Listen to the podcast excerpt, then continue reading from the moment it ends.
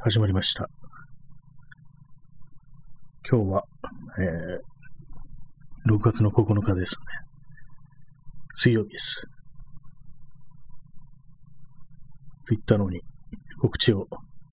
したいなと思います。と、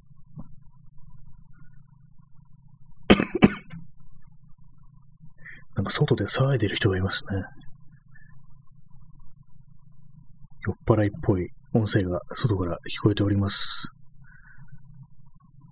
はい。えー、何回ですか？今日25回か26回か、そんな感じです。このライブ放送ですね。こんばんは。夜部屋で朝を待つのライブ配信。第25回ぐらいスタートです。本日は6月の9日、時刻は23時1分ですね。まあ、今日何を話すかというと、まあ、先ほどあの、またね、あの、まあ、みんな大好きあの、エアコンプレッサーというね、まあ、器具があるんですけども、これあの、いろんな、あの、例えばまあ、タイヤとかに空気を入れたりだとか、あとはあの、空気圧で動く工具みたいなのもあったりして、まあ、それでドリルだとかね、なんかこう、タッカーとか、あとはまあネジ、ネジやネイルガンみたいなやつとか、いろいろなんか使い道があるみたいなんですけども、でもそれを人体に使うっていう、すいません、ちょっと、咳払い失礼します。コロナ。はい、えー、そうですね、人体にエアコンプレッサーを使うというね、こう、例が後を絶たないという感じで、あの、定期的にその人体にそういうふうにエアコンプレッサーを使って、まあ、体をね、まあ、ぶっ壊してしまうなんていうニュースがね、定期的にあるんですけども、あれ何なんですかね。なんか前もこのね、エアコンプレッサーの話をしたような気がするんですけども、同じようなニュースがあって、で今回自衛隊で、まあ、部下だったか後輩だったかにの耳あたりに向かってそのエアコンプレッサーの空気を噴射したと。で、全治1ヶ月とのことです。また来たなって感じですね。今回あの、自衛隊ですね。やっぱりこれ、日本人にエアコンプレッサー持たせてはいけないっていうやつですよね。あの、まあ、美味しんぼの海原龍山が、バカどもに車を運転させるなとか、なんかそんなセリフありましたけども、なのでそのセリフをちょっと思い出してしまいますね。日本人にエアコンプレッサーを使わせるなとかね、そういう感じになんかこう、海原龍山が怒鳴ってるね、コマがなんか浮かんでくるんですけども、なんとなくでも、刈谷哲ね、検索の刈谷哲、言いそうな気がするっていうね、そんなところも思ったりします。まあ、そんな感じなんで、こういうふうに定期的にまあ人体に向かってそのエアコンプレッサーの空気を噴射するというニュースがあるので、これはあの、なんかメーカーのことが対策しないんですかね。これ肛門に向けて使うものではありませんっていうね、そういう、もうないのかなと思うんですけど、本当になんかこの調子だとそのうち本当にこういうようなね、注意書きとかなんか書かれる時も来るのかなと思いますね。ひょっとしたらもう書かれてるのかもしれないですけども、まあ人体に向かってっていうふうに、そういうふうに書かれてるかもしれないですけども、ほんと普通になんかもう、ね、肛門に向かってとかね、なんかケツの穴に向かって噴射しないでくださいとか、その辺のね、砕けた言葉で説明しないとわからないんじゃないかなっていうような、そういう感覚があるんですよね。まあでもそういう、なんていうかこう、まあ、前も話したことですけども、そういうなんかこう、まあ、大丈夫だろうみたいな感じのね、そういうような不注意というか、まあ、高をくくっての行動っていうのはあんまりこう、馬鹿にできたもんじゃないっていう、自分が絶対にやらないというようなことはね、なんかどうも言えないような気がするっていうのがあるんですよね。まあ私自身がこのね、やる、やろうかっていう、えっと、そうでもないタイプだとは思うんですけども、でも何かしらね、こう、自分の周りでそういうことが起きないかと言われたら、全然起きるかなっていうふうに思うんですよね。結構、その、自分の扱っているもの、危険さというものがね、それほどなんか、こう人間っていうのが、必ずしも分かってるかというと、みんなが、そんなわけでもないと。分かってない人間の方が多いんじゃないかなっていうようなことは結構思うんですよね。割とこう、まあ大丈夫だろうみたいな感じでなんかいろいろやるっていうのはまあ、あると思うんで、その、まあ直接にね、そう人体に向かって何を顔するという形ではなくて、もう少しもっとね、なんかこう、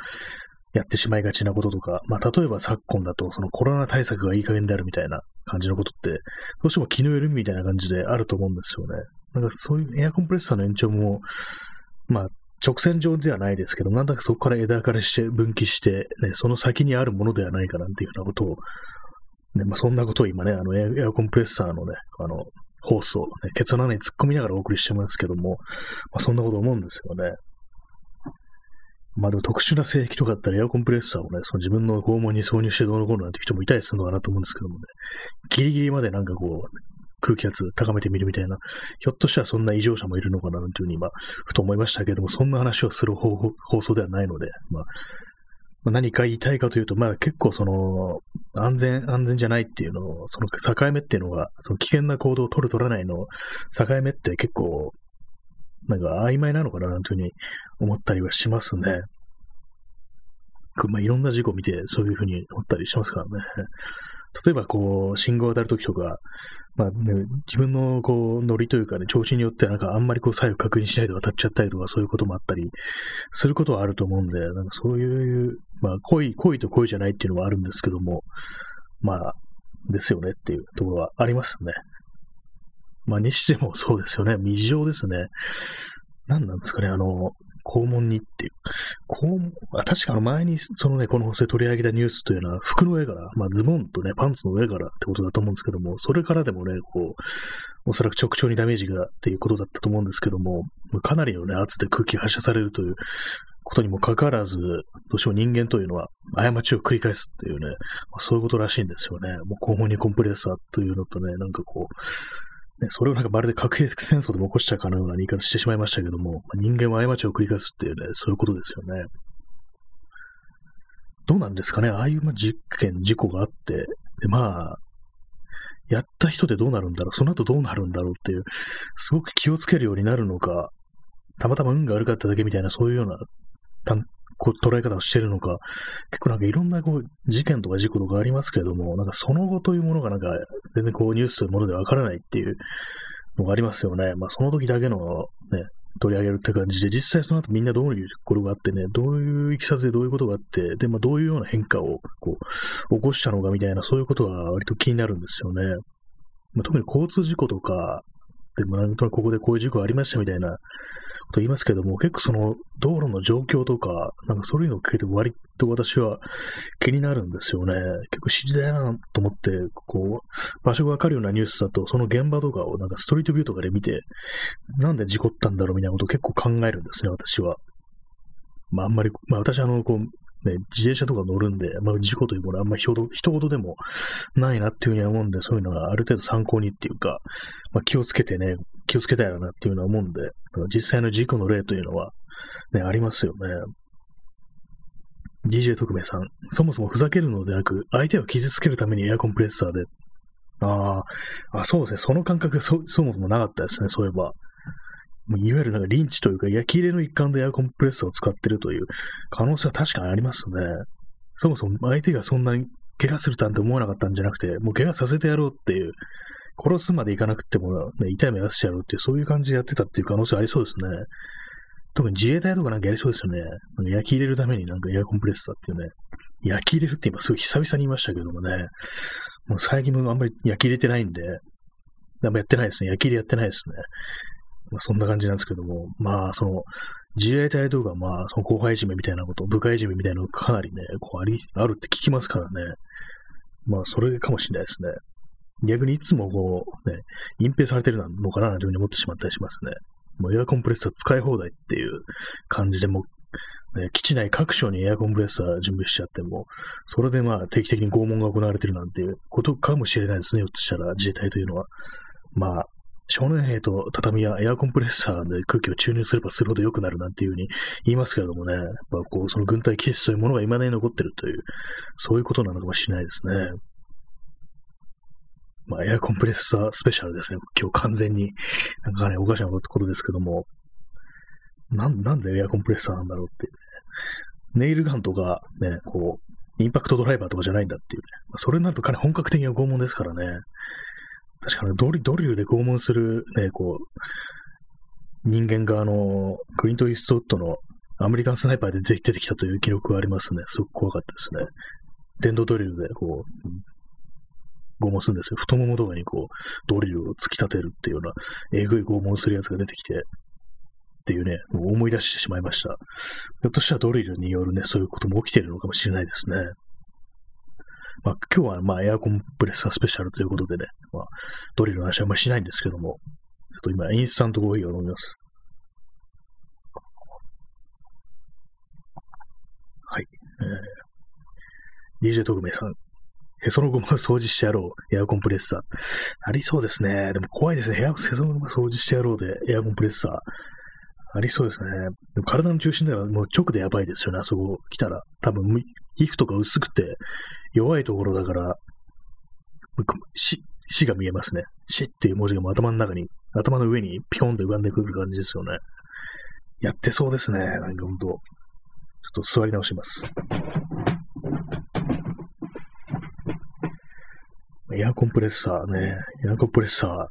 もうエアコンプレッサー見るたびに破壊するエアコンプレッサーハンターになろうかなみたいな感じになってきましたけども、そうするとね、実際仕事とかで使ってる人も迷惑になるっていうね、感じなんですけども、私がよく見てるね、あの、まあ、DIY だとか、まあ、バイクとかの整備動画のチャンネルとかだと結構エアコンプレッサーを使ってるなっていう、いろんなね、こう、工具とか、まあ、空気入れるのとかに、っていうふうに思うんですけども、ね、こんな使い方をしてる人もいるというね、悪い使い方ですよね、これは。ヴィランですね。エアコンプレッサーの会の中のヴィランですね。はい、まあそういうことでね、エアコンプレッサーなし、ひとしきり盛り上がったところでね、別の話題に行くんですけども、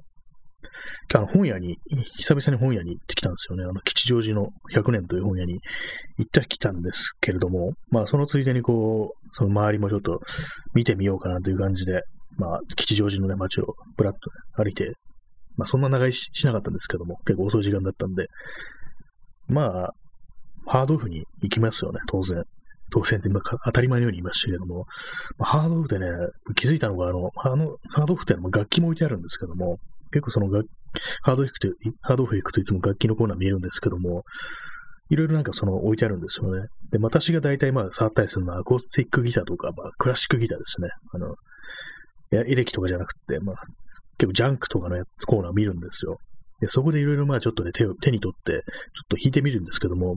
気づいたのが、あの、コンディションが悪ければ悪いほどなんとなくいい音がするっていうようなことに気がついてしまいましたね。割と状態がいいやつってなんかあんまいい音しないっていうのがあったりして、なんかもうネックとか響いてるとか、あのボディに穴が開いてるとか、なんかそういうやつ、あ、もうや、これもうダメっぽいなって感じで手に取って弾くと、割と音はいいっていうようなことがあって、たまになんかそれ買おうかなと思うんですけども、でもなんかあまりにもその、ね、ネックの折れとか、なんか本当にもうこう、剥がれそうになってるとか、その辺のやつは本当にまあ直せる気があんましないっていうのと、まあ、直そうと思えば直せるのかもしれないですけども、なんか音が変わっちゃいそうっていうのがあったりして、あんまその楽器の修理ってことは全然やったことがないんで、だからいつも買わないんですけども、なんかそうハードオフにおいては、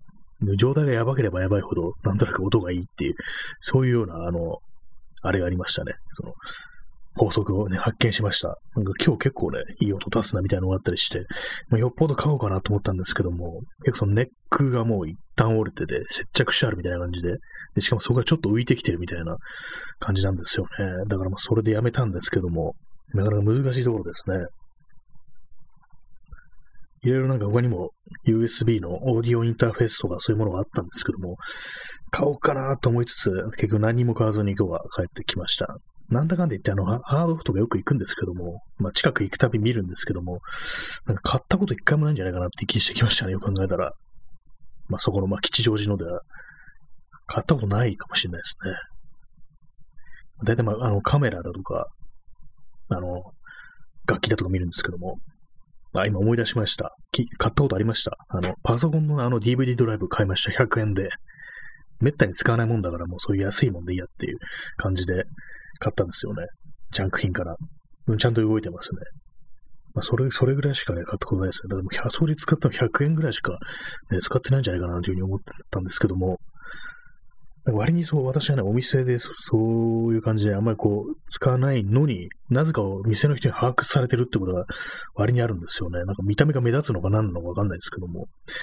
あんまりこうね、そう高いもの買わずに、いつも消耗品ばっかり買ってるよっていうようなね、お店で、まあ、いつもなんか買っていただいているんで、あの、今度あの、何周、何十周年記念の 10, 10周年記念のあの、記念冊子作ったんで、いつもお得、お得意さん来てもらってる方に渡してるんですよ、みたいな感じで渡されたことあるんですけども、なんか、あんまりその、本当になんかが、せいぜいね、2000円ぐらいのものまでしか買ってないのに、なんかそういうようなね、お得意さんっていうふうに認識されてるっていうのなんか、ちょっと申し訳ないような、なんだろうのか、ね、恐縮なような、なんかそんな感じがしたということがありましたね。あれなんか昔あんまりその店の人に把握されるってことなかったんですけども、年を重ねるにつれてなんかこう、分かられてるっていうような感じになってきましたね。結構その、量販店とかでも、なんか、前に来ていただいたところ、なんかそんな風に言われたことあったりするんですよね。そんな目立たないタイプだと思ってたんですけども、あんまそうでもなくなってきたなっていう感じが昨今してますね。ななんていうか、逆になんかこう、冷やかしっていうのがちょっと難しくなってきたなっていう感じがありますね。ちょっと今、咳込みますね。インスタントコーヒーを飲みます。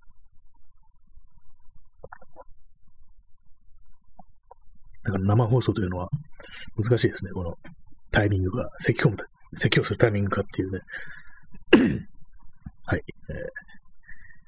えー、エアコン、エアコンプレスじゃないですね。ハードオフの話でしたね。ハードオフっていうところでね、まあ、服も買うときあるんですけども、なんかこう、安ければ安いほど、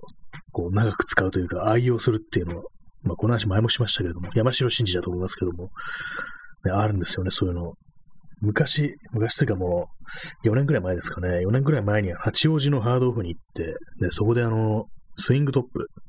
を買ったんですよ。ドリズラーですね。買ったんですけども、それ、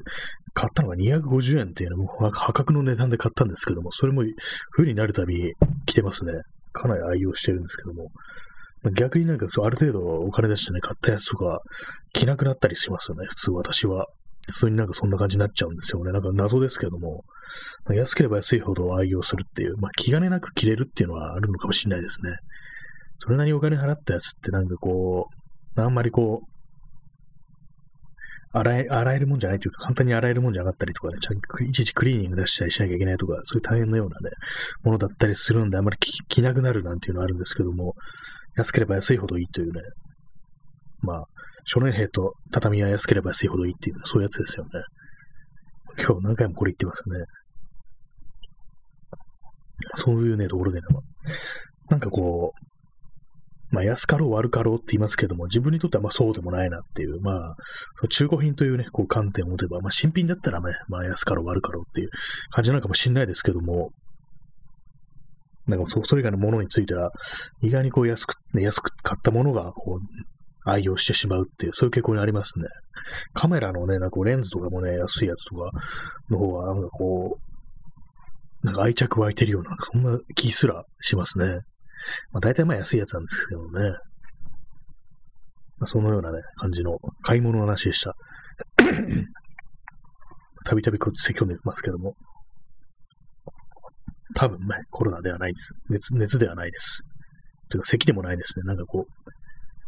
さっきもあの、食後なんでなんかね、こう、すぐなるんですよ。いつもなるんですよ。なんか結構食後私はね、あの、咳がね、なんか出るというか、咳というか、まあ咳払いというかね、なんかそういう感じになるんですけども、まあ、これはまあ癖というか多分まあ特性でしょうね。この私という人間の人体の、ね、特性なんでしょうね。まあ、そんなところです。で、まあその、吉祥寺に行ったという話でしたけども、まあそのハードオフと、その、ね、本屋にしか行ってないんで、まあ別に、何を、何を言うってこともないんですけども、なんかあの、中町商店街っていうんですかね、あのあたりまあなんか、なんか偉い人少ないなって気がしましたね。まあ平日あんまり行かないから、そのせいかもしれないですけども、で、まあ時間がちょっとね、7時半ぐらいとかね、結構、もう時間が経ってたんで、そのせいかもしれないですけども、なんかこう減ったよな、みたいなところありましたね。日曜とかね、結構その、吉祥寺情報のね、こう、吉祥寺住んでる人のね、つぶやきとか見ると、結構もう、なんていうか、人がすごいみたいなこと書いてたりして、ああ、いや、そうなんだっていうふうに思うんですけども、なんか平日の夜ってものは、こんなもんだったかなみたいな、ね、感じですね。こんな人いなかったっけっていう。前はなんかもう少しいたのかもしれないですね。主に平日の人手が減ってるっていうことなのかもしれないですね。やっぱりなんかいくらかこう、店がなくなってるなっていうのは気気がつきますね。まあそれはまあ吉祥寺だけじゃないですけども、割にこう、久々にここ通ったなってところが、なんか看板が足りないなと思ったら、まあ店がね、何軒かなくなってるなんてことが結構ありますね。だんだんそれ気になってきましたね、本当に。なんかこうワクチン打つさえ打てばみたいなのがありますけども、なんかね、全然そんな、ね、なくなった店というかね、店がなくなったりとか、まあそれで生活が崩れたりとか、なんかいろいろね、失ったものがある人、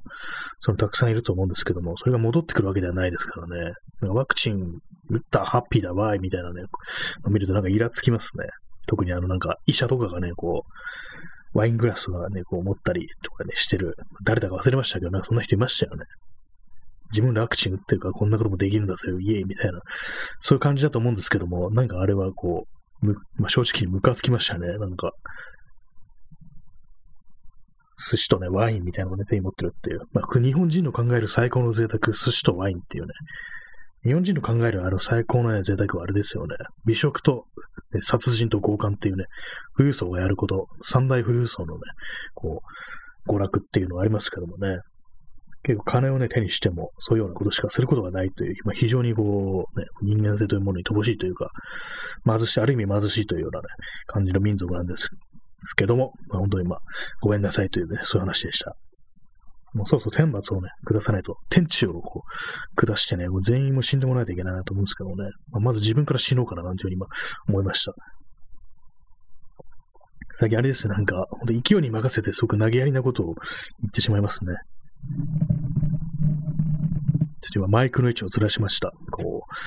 これ結構な、その、いつも雑音が入りがちなんですよね、マイク。なんかマイク周りに手を置いてしまったりとかね、こう、まあ今マグカップが乗ってるんですけども、それもなんか、なんとなくこう意味もなく持ったり、下ろしたりみたいなことして、結構その雑音が入ってしまうというのがあって、聞き苦しいところも結構あるかと思うんですけれども、まあ、そんなところでございます。今日はあの、やあれをね、久々にあれをやってきました。街の音を録音するってやってきました。それはまああの、西荻窪あたりでちょっとね、こう、佇んで録音してみたんですけども、やっぱりなんかどうも、ね、以前の、このコロナ以前と違ってなんかこう、街の音っても薄くなったというか、前だったらなんかこう、どこからしてるのかわからないけど、ど、どこからともかくなんとなく街の空気とっていうか音というかなんかよくわからないようななんか、自分の頭で誰かが何かを話してるとか、何かをしてる音だとか、そういうところの認識まではいかないんですけども、ただ漠然となんかこう空気中にある、空気中の空気の振動みたいな、そういうものがなんか明らかに減ってるというか、か妙にこう、シーンとしてるっていう感じあるんですよね。まあ、例えばその車が通ったりとか、人が通ったり、人が喋ってたり、電車が通ったりっていうような、そういう音はするんですけども、それが止んだ合間っていうところの、この隙間のところにあったね、ものがなんかなくなってるっていうような感覚があるんですけども、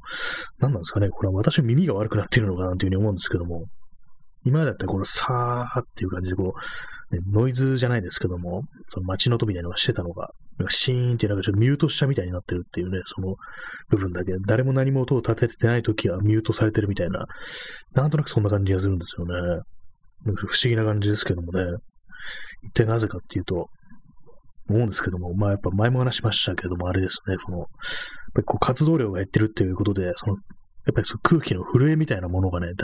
多少なんかこう、減ってるっていうことなのかもしれないですね。こう、人の活動量が減ったことにより、なんなんていうか、こう非常にこう微細なこう振動みたいなものが空気の、そういうものがある程度こうなくなってしまったっていう、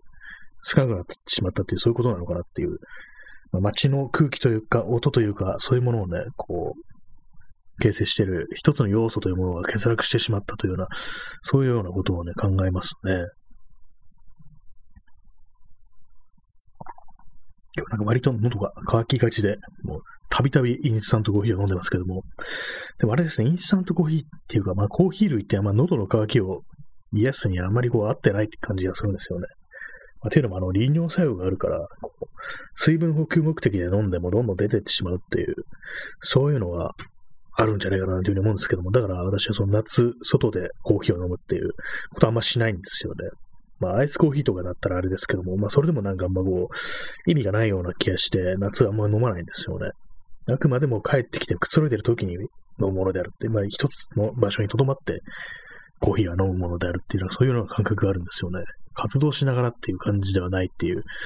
そういう感覚があるんですけども、皆様はいかがでしょうか？今日はあの、冬にこう寒くて、暖かいコーヒーが飲みたくなるっていうようなこともあるかと思うんですけども、なんかそれもなんか実は違うみたいな。やっぱりそのまあ、まあ、全ては利尿作用ですよね。それでまあ、そうい体外に排出されることによって熱も、ね、出てってしまうっていうのはそういうことがあるんで、だからこう、本当いうことを考えるとコーヒーはあまり良くないなんていう話を聞いたことがありますね。コーヒーよりもココアがいいなんてことを何かで読みました。そんなことを覚えております。まあ、とはいえなんか、もうコーヒー、飲むといえばね、こう、家にいてなんか何か飲もうかな、なんてなったら大体まあコーヒーっていう感じになってしますね。なってしますねってなんだ。なってしまってますね。ほんとまあ味とかどうでもいいタイプなんで、まあ、そのインスタントコーヒーとかでも別に嫌じゃないですけどもね。あんまりこうまあコーヒーを入れるのが下手というのもあり、なんかあんまり、あんまりこうその香りがしないんですよ、私の入れるコーヒーというの。結構まあ、たまにこう気が向いたら少し工夫してというか、ほんで今少しずつ少しずつのフィルターに垂らしてみたりとか、蒸らしてみたりとかそういうことするんですけども、なんかこう、全然こうなんか香りがあんま出ないっていうか、そういうとこあるの、あるんですよね。まあそれだけですね。なぜかわからない。ただ単にこう、薄く作ってしまってるのかなというふうに思ったりしますね。まあ、以上、コーヒーの話でした。コーヒー飲むけどこだわりは全然ないというね、そういう人間でございますと、まあ、そんな話なんですけども。まあでも今日はね、多分、今日は2杯、2杯ですね。今飲んでるのは2杯目ですね。やっぱこう、減らしていこうっていう、減らしていこうというか、まあ、ここまでっていう上限を決めておこうかなっていう感じがして、やっぱりこう、ありますよね。飲みすぎる。カフェイン取りすぎると本当になんか落ち着かなくなるっていうのがあって、まあ、目が覚めるというよりは、なんかただひたすら落ち着かないっていうね、妙にそわそわしてるっていうような感じになってしまうなというのが、こう自分、最近の自分のね、状態を観測してて思ったんで、